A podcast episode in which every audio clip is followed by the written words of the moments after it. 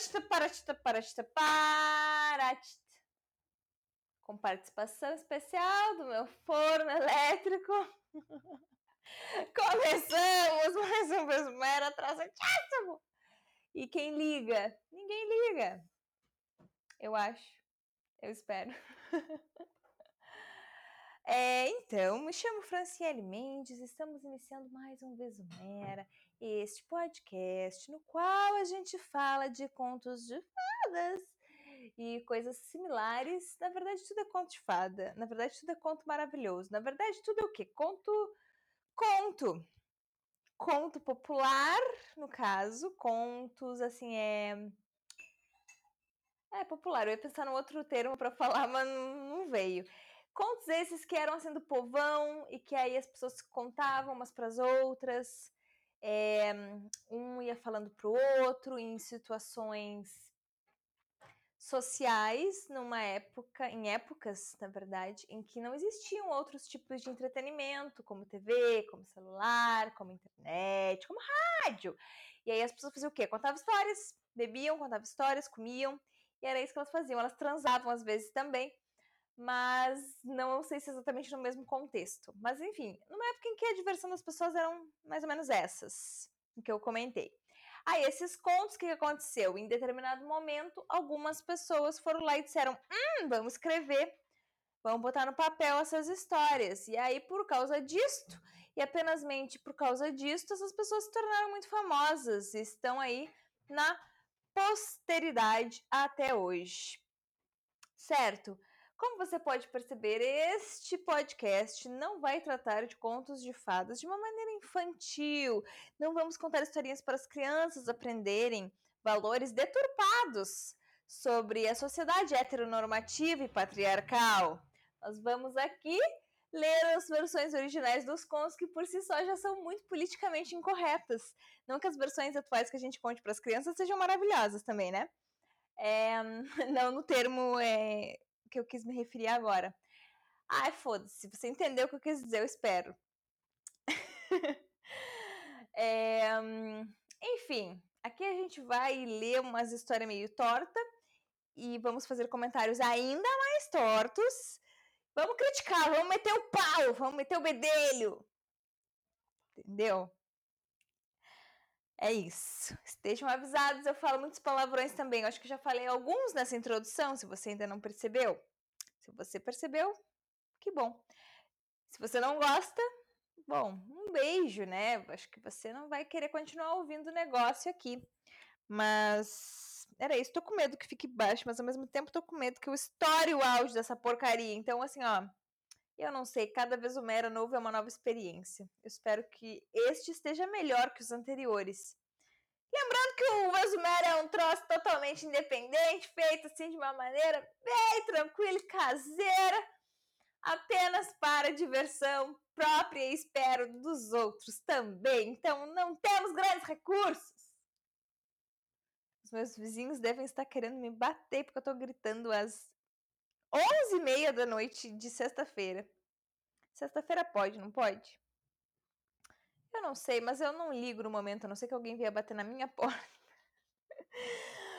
Bom, uh, no final do podcast eu vou dar mais ou menos, pelo menos, mais ou menos, pelo menos, uh, a referência bibliográfica do conto que vou ler a seguir aqui. Gostaria antes de enfatizar também o quê? Siga a Vesomera nas redes sociais.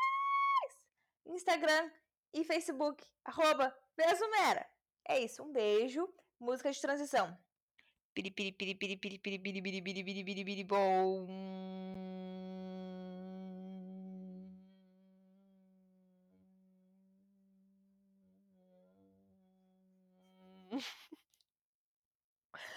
O conto de hoje chama-se O Ovo de Ouro. Vamos a ele então. Era uma vez dois irmãos vassoureiros muito pobres que ainda tinham uma irmãzinha para cuidar. A situação deles era de penúria. Eu quase. em tempos em que vivemos, eu juro que eu quase li pandemia. só porque começa com a letra P.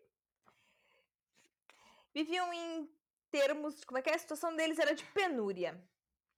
Todos os dias iam à floresta para apanhar galhos secos, e quando terminavam de atar as vassouras, a irmãzinha saía para vendê-las. Gostei da sociedade.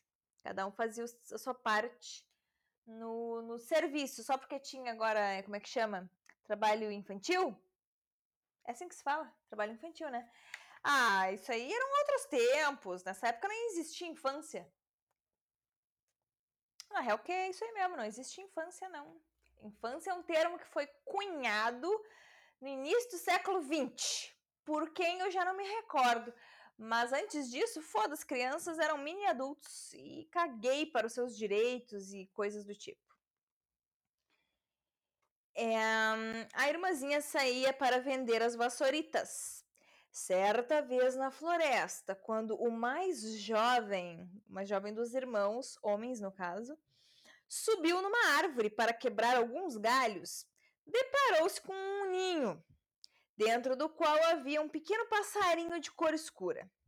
Algo brilhava por entre as penas de sua. Eu errei a linha fiquei confusa. Por entre as penas de sua asa. E como o passarinho não saía voando, nem ficou assustado, o jovem levantou a asa. E, para sua surpresa, encontrou um ovo de ouro. Ele então pegou o ovo e desceu da árvore. Olha aqui, quem que pode julgar, né? Todo mundo faria exatamente a mesma coisa. Acho que a gente tem que ainda olhar pelo lado positivo, levando em consideração os tipos de contos que lemos nesse podcast, que ele não matou passarinho, que o passarinho não sofreu, que o passarinho está vivo e ainda tem o seu ninho, tá bem? É, são tempos tão difíceis que a gente tem que ficar feliz com esse tipo de coisa. Os dois irmãos se alegraram com o achado e o levaram a um ourives. Eu amo com todas as minhas forças a palavra ourives. Por quê? Porque sim. Porque é uma palavra esquisita. Por muito tempo da minha vida, não sei se por muito tempo, na verdade, mas assim, as primeiras vezes que eu me deparei com a palavra ourives, por algum motivo eu lia ela, eu me deparei com essa palavra na forma escrita. E eu me eu lia ela como ouvires. Porque fazia mais sentido para minha mente, ouvires, sabe? Eu não me dava conta que tinha que ser ourives, porque afinal vem de ouro. E aí eu pensava, ouvires, porque é uma coisa mais próxima do que a gente costuma usar no dia a dia. Ouvir, ouvido, tu, tu ouvires alguma coisa. E aí eu levei algumas, algumas leituras para compreender que eu estava lendo errado. Eu não me recordo como que eu me dei conta de que eu estava lendo errado, mas quando eu li certo e percebi que estava lendo errado, eu fiquei, caraca, o que, que eu estava fazendo? Meu Deus, o que rolou? E aí eu achei, tipo, muito esquisito, porque ouvires eu já achava uma palavra estranha nesse contexto. Mas ourives, ourives parece uma palavra assim, ó, que tá muito errada, muito errada, muito errada mesmo. Enfim, uma pequena divagação. Vamos seguir ao texto. Levaram o ovo de ouro, então, a um ourives, afinal, é esta pessoa que lida com o ouro que lhes assegurou tratar-se do mais fino ouro e lhes deu bastante dinheiro por ele. Na manhã seguinte, eles foram novamente à floresta. Agora aqui uma observação 100% nada a ver com nada, que não tem a ver com o conto, mas tem a ver com o conto. Vocês sabiam? Eu vou falar de um jeito que parece muito que ninguém sabe, quando vê todo mundo sabe, tá? Mas enfim, ignorem. Apenas compadeçam comigo, por favor, é, vocês sabiam que quanto mais, digamos, puro o ouro, mais mole ele é? O ouro ele não é assim 100% sólido, tipo durinho. Ele é molenga. Ele é uma coisa meio, não chega a ser pastoso, nem líquido, mas ele é um pouquinho assim maleável. Então assim, aquela coisa de tipo é, as alianças têm não sei quantos quilates, 18 quilates, 20 e tantos quilates. Quanto mais quilates, quer dizer que tem mais ouro e menos prata. na composição do, da aliança ou do, enfim, brinco, essas joias. E aí tem que ter a liga de prata, porque é a prata que dá, tipo, uma dureza ao ouro, que permite, tipo, uma estabilidade para ele. E aí, quanto mais puro for o ouro, tipo, mais amareladão ele vai ser, né? Mais assim, tipo. É, amarelo mesmo, meio. Uma cor mais forte. Ele vai ser, mas também ao mesmo tempo mais maleável ele vai ser. Então, assim, muito mais chances de entortar a sua aliança, por exemplo. Com mais facilidade. Isso é uma coisa bem louca. E aí botam a prata para dar essa liga endurecer. É uma coisa bem louca, né? Ai, os meus conhecimentos de química aqui sendo aplicados. Você que não sabe, eu tenho alguns pouquíssimos conhecimentos de química. Na verdade, eram vários, mas a essa altura do campeonato, sem praticá-los, eles já são poucos. Vamos voltar aqui então ao conto. Um, então, eles foram na manhã seguinte, depois que eles levaram o ovo de ouro até o ourives, que deu bastante dinheiro, blá.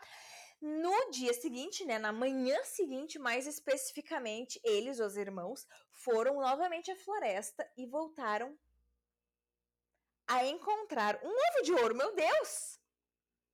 Ganharam na Mega Sena? Que porra é essa? Um, que o pequeno pássaro deixou que tirassem dele, sem esboçar nenhuma reação, como da primeira vez. Isso aqui vai estar amaldiçoado, né? Não é possível. O passarinho tá botando ovo de ouro, tipo, um por dia, e ainda tá deixando os caras pegar o ovo. Mas nem que não fosse de ouro, que passarinho, me digam, que passarinho deixa a pessoa pegar o seu ovo assim de boas? Que, que mãe, né, aí do reino animal em geral, deixa mexer no seu filhote, no seu bagulhinho, assim, desse jeito. Ninguém deixa, tem alguma merda aqui. Tem algo de podre no reino da Dinamarca. E a gente vai descobrir nas próximas linhas do conto. Bagulhinho sim! Vamos seguir aqui adiante. O passarinho então deixou pegar o ovo de ouro. Não esboçou nenhuma reação, assim como da primeira vez. Isso se repetiu por algum tempo. Olha isso! Vários dias, pelo jeito, se passaram e isso continuou acontecendo. Ah, pronto. Toda manhã, gente, é toda a manhã, todos os dias. Estão entendendo isso? Pobre do da cloaca do passarinho. É cloaca, né? O, o, o local de onde vem o ovo do, da ave, né? Eu acho que sim. Já nos ensinou a grandíssima música Mary Lou. Alguma contribuição tem que ter esse negócio. Um, bom, então assim, ó, toda manhã eles apanhavam um, um ovo de ouro e logo ficaram ricos. Certa manhã, no entanto, o pássaro disse: normalíssimo, né? Agora não porei mais ovos, mas vocês devem me levar ao ourives. Isso lhes trará sorte. Eu adorei a engambelação, assim, ele vai lhe dar, ele vai... O passarinho, ele tá sendo o quê? Tá sendo esperto, talvez. Ele percebeu o que os irmãos estão fazendo e ele pensou, peraí, esses filhos da puta estão ficando ricos às minhas custas. Eu que tô me arregaçando todo dia aqui e eu não... E eu não ganho nada com isso. Eu vou lidar diretamente com o dono da bufunfa. E vou lucrar com a minha produção. Vamos ver se é isto. Será que ele abriu o olho, ficou esperto?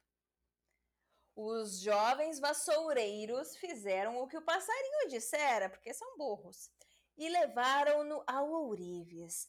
Quando o pássaro se encontrava sozinho com este, cantou. Meu Deus, eu não vou cantar isso não. Será que tá muito baixo? Eu tô com medo de que o áudio esteja muito baixo. Ah, espero que não. Você aumente aí o negócio no seu ouvidinho. Bom, cantou. Vamos cantar a música que o passarinho cantou por Ives. Quem meu pequeno coração comer, em breve renascer. Quem meu pequeno fígado comer, Toda manhã uma bolsa de ouro irá receber. Gente! O quê? Olha, esse passarinho, ele é burro. Eu tava achando que ele tava sendo esperto, mas ele é burro. Ele lançou a braba contra ele próprio. Ele disse assim, ó, que quem comeu o coração dele vai virar rei. E quem comeu o fígado dele vai ter uma bolsa de ouro toda manhã. Ele tá dizendo assim, ó, me mate. Que passarinho burro da porra! O passarinho não pensa? Assim, eu sei que falando isso, né? Obviamente passarinho não. Quer dizer, não sei. Passarinho pensa? Entramos aqui numa filosofia agora da coisa. Que assim, a gente sempre diz, o ser humano é o único animal racional. Há controvérsias. Dizem, por exemplo, que o golfinho é um animal muito inteligente. E aí, quem diz que ele não é racional também?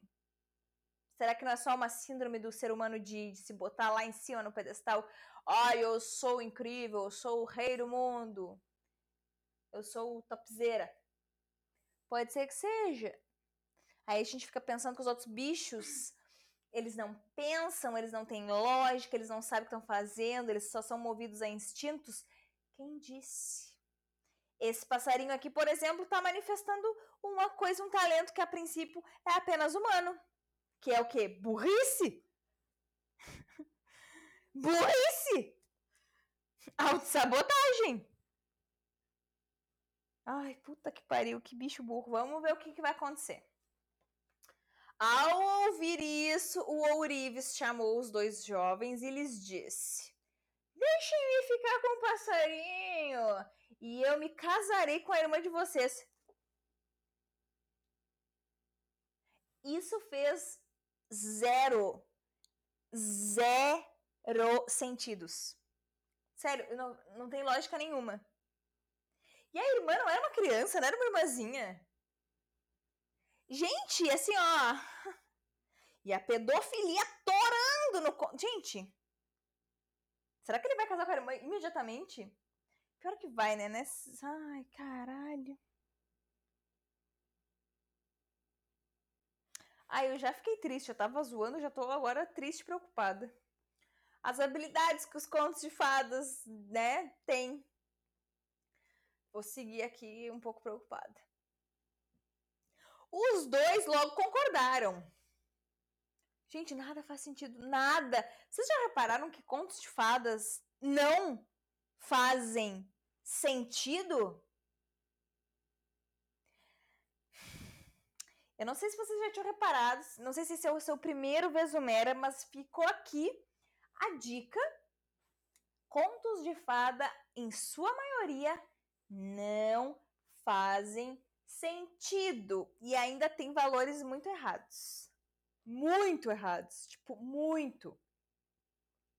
Bom, os dois irmãos logo concordaram e os preparativos para o casamento foram feitos. Meu Deus, ele vai casar com a criança, ele vai casar com a criança, chama o conselho do telar agora!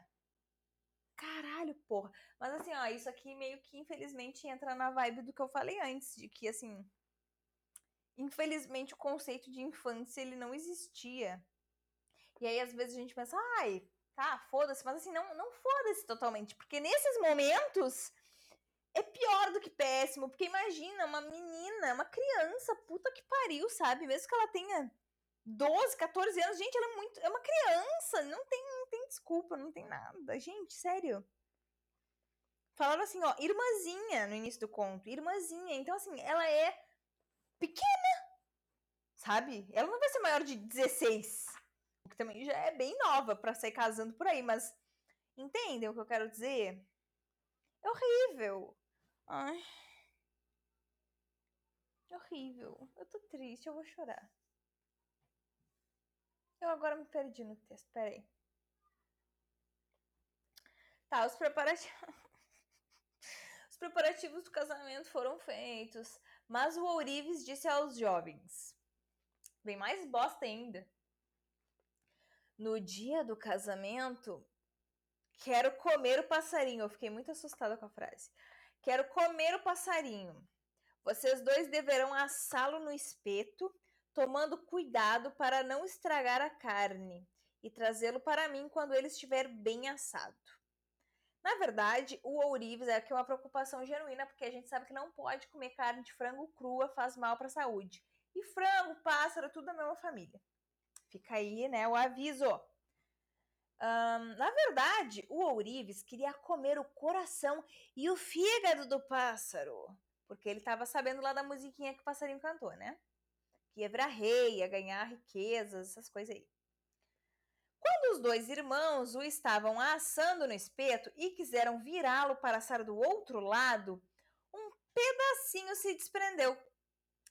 Ah, isso eu quero experimentar, disse um deles. E comeu o pedaço. Logo caiu mais um pedacinho de dentro do pássaro. Este é para mim, disse o outro irmão, e deliciou-se ocorre que eles haviam comido justamente o coração e o fígado e não tinham nem ideia do tipo de sorte que teriam. Eu adorei que foi bem assim, ó, caiu de dentro do pássaro, assim, ó, abriu um rombo no peito do pássaro e caiu o fígado e o coração, porque assim, eu não sei se vocês sabem, eu não sei se vocês têm algum conhecimento de anatomia, mas né, é, é uma coisa meio para dentro, não dá para cair assim. Ainda mais quando tá assando o troço. Quando a gente assa, a carne fica mais juntinha, mais fechada, não é mesmo? Coisas esquisitas, tá bem. Quando o pássaro estava totalmente assado, eles o levaram à mesa do casamento. O ourives cortou o assado ao meio, querendo mais que depressa abocanhar o coração e o fígado, mas ambos não estavam lá. A risada por minha conta. Ele então ficou possesso e bradou: Quem foi que comeu o coração e o fígado do passarinho? Isso não é bradar exatamente, mas foi o tom que eu achei para ler. Provavelmente fomos nós, disseram os irmãos. Trouxinhas. Caíram uns pedacinhos do assado enquanto quando o virávamos, e nós os comemos. Vocês ficaram com o coração e o fígado, pois podem ficar também com a irmã de vocês. E, não contendo sua fúria, enxotou todos de lá. E aí tem uma última observação que diz, entre colchetes, fragmento. Ou seja, isso aqui é um fragmento de um conto. Foi, acho que, a, última, a única coisa que eles recuperaram do conto. Talvez ele tivesse alguma coisa a mais. É, não sei. Não entendi muito bem mas ele se encerra por aqui.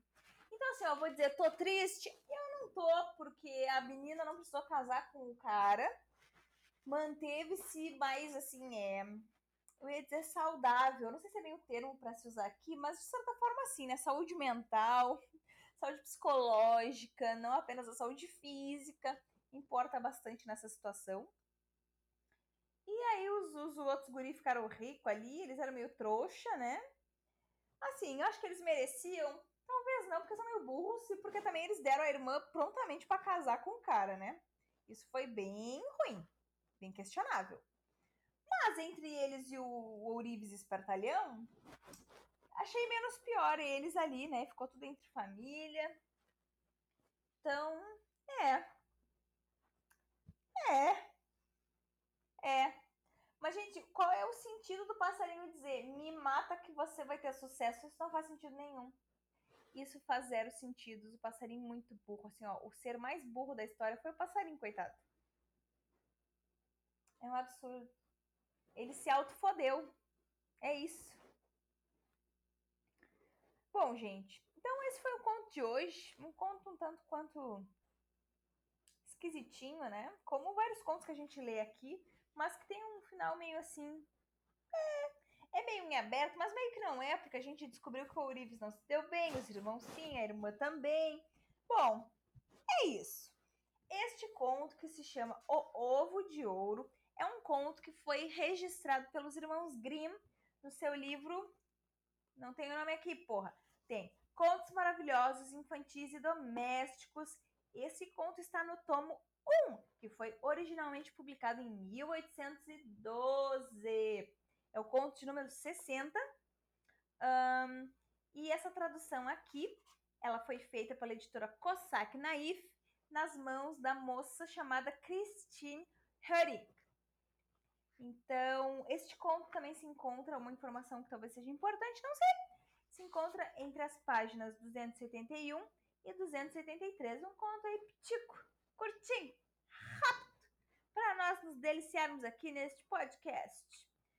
Espero que vocês tenham gostado. Um beijo para todo mundo e um beijo de novo. Nos vemos no. Não, nos vemos não, que a gente não se vê aqui. Nos ouvimos no próximo Vesmer. Tchau!